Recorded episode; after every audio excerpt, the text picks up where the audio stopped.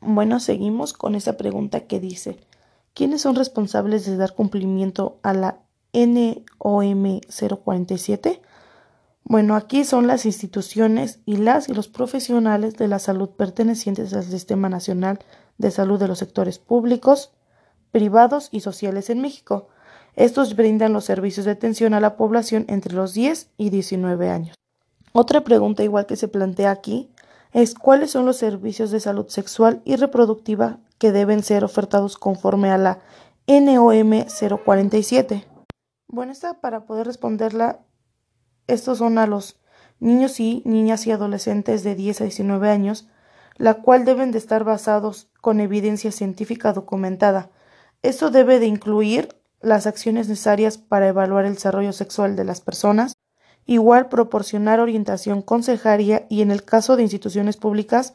promover métodos anticonceptivos, igual la búsqueda intencionada de factores de riesgos, prácticas sexuales sin protección, acoso y violencias o signos y síntomas de embarazos.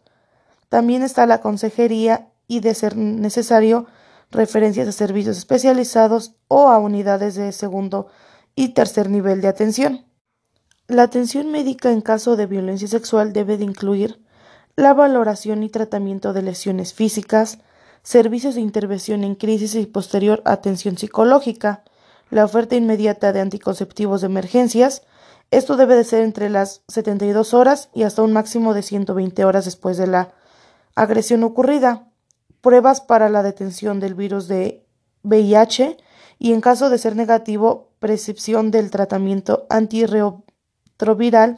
para las profilaxis contra el VIH conforme a la guía de manejo clínico correspondiente. También se debe de plantear la oferta del servicio de aborto seguro en caso de embarazo producto de la agresión sexual, práctica periódica de exámenes y tratamientos especializados durante el tiempo necesario hasta su total recuperación, conforme al diagnóstico y tratamiento de un médico indicado,